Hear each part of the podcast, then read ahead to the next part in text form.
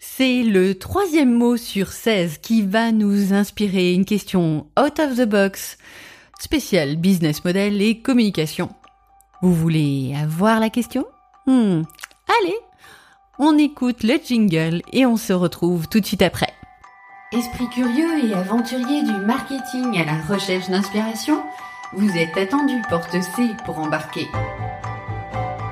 Je suis Séverine Criqui et je vous emmène découvrir l'intelligence créative et l'agilité d'esprit. Un parfait duo pour faire la différence dans votre communication produit et marketing. Fondatrice de Deux sacs et trois valises, agence conseil en communication, j'accompagne depuis plus de 15 ans des industries particulièrement attentives à la création de valeur pour leurs clients.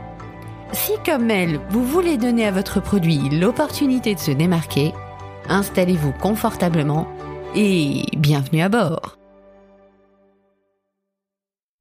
Bonjour, bonjour chers explorateurs, j'espère que vous allez bien. Aujourd'hui, on se retrouve avec le troisième mot sur 16 pour notre challenge de questions out of the box. Donc ces mots, je vous le rappelle rapidement, sont issus d'un challenge d'illustrateurs au départ. Donc ils sont vraiment imposés. Je les ai pris comme une contrainte créative pour vous imaginer des questions qui viendraient vous challenger, soit sur la notion de business model, de produit, de communication. Et aujourd'hui, le mot, c'est corbeau. Eh oui, simple, n'est-ce pas? Alors, avant d'attaquer la question, si vous ne comprenez pas tout à fait ce dont je suis en train de vous parler, c'est un challenge, des questions qui vont vous faire sortir du cadre et surtout si vous avez besoin de plus d'informations, allez écouter l'épisode 1 de la saison 3. Il y a toutes les informations sur ce challenge. C'est parti pour la question avec le mot corbeau. Et si un corbeau dénoncé par lettre anonyme les défauts de votre produit? Quel serait-il et comment pourriez-vous y remédier? Je répète, et si un corbeau dénonçait par lettre anonyme les défauts de votre produit, quel serait-il et comment pourriez-vous y remédier? Alors là, peut-être que vous vous dites non mais, Séverine, notre produit, notre service n'a pas de défaut. Nos clients en sont vraiment contents. Et c'est ok. Cela dit, imaginons qu'il y ait une insatisfaction, ne serait-ce que toute petite. Peut-être que ce serait intéressant de pouvoir l'identifier et de pouvoir la corriger. Alors par contre, c'est vrai, ce n'est pas toujours simple d'accueillir des retours qui ne sont pas satisfaisants. Et pourtant, cela peut être extrêmement enrichissant. Aussi voici un partage d'une technique que j'aime beaucoup utiliser sur des retours. C'est ce qui s'appelle un PMI. J'en ai déjà parlé à l'occasion dans des podcasts précédents. C'est Edouard de Bono qui l'a imaginé. Et cela consiste à se poser trois questions.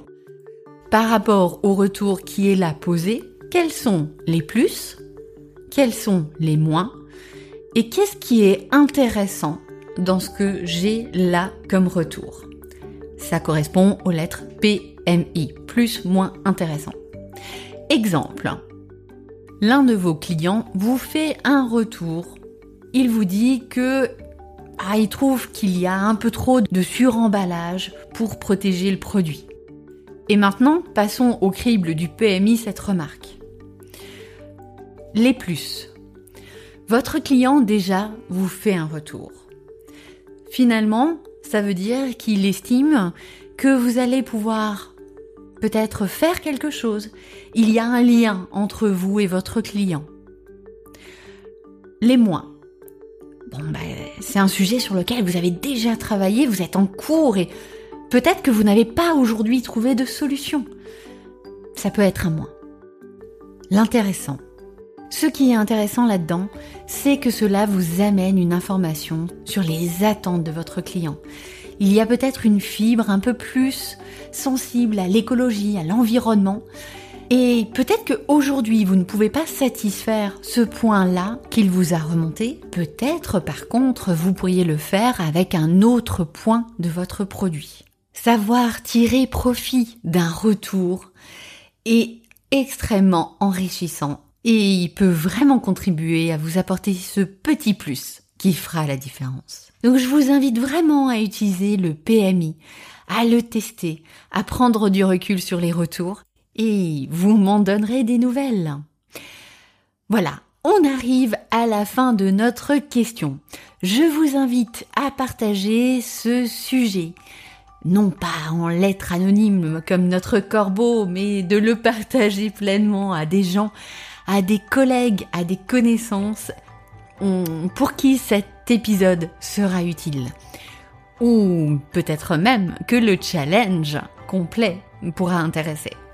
Je vous donne rendez-vous dans deux jours avec notre nouveau mot.